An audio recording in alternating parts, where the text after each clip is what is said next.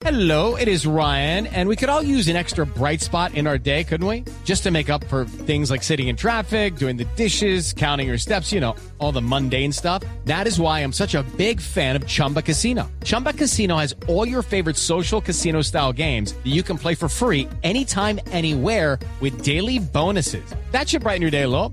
Actually, a lot. So sign up now at chumbacasino.com. That's chumbacasino.com. No purchase necessary. BGW. Void were prohibited by law. See terms and conditions. 18 plus. El gobierno rechazó la filtración de un documento militar al senador Álvaro Uribe, advirtiendo una ofensiva por parte de las FARC. Sin embargo, defendió el comportamiento de la guerrilla durante el cese al fuego unilateral.